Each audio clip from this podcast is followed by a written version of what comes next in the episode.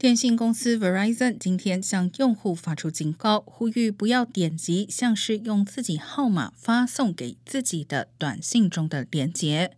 由于号码为用户本身账号，因此也无法将其加入黑名单。这些简讯大多宣称用户缴交了一份三月份账单，并可通过点击连接获得免费礼物。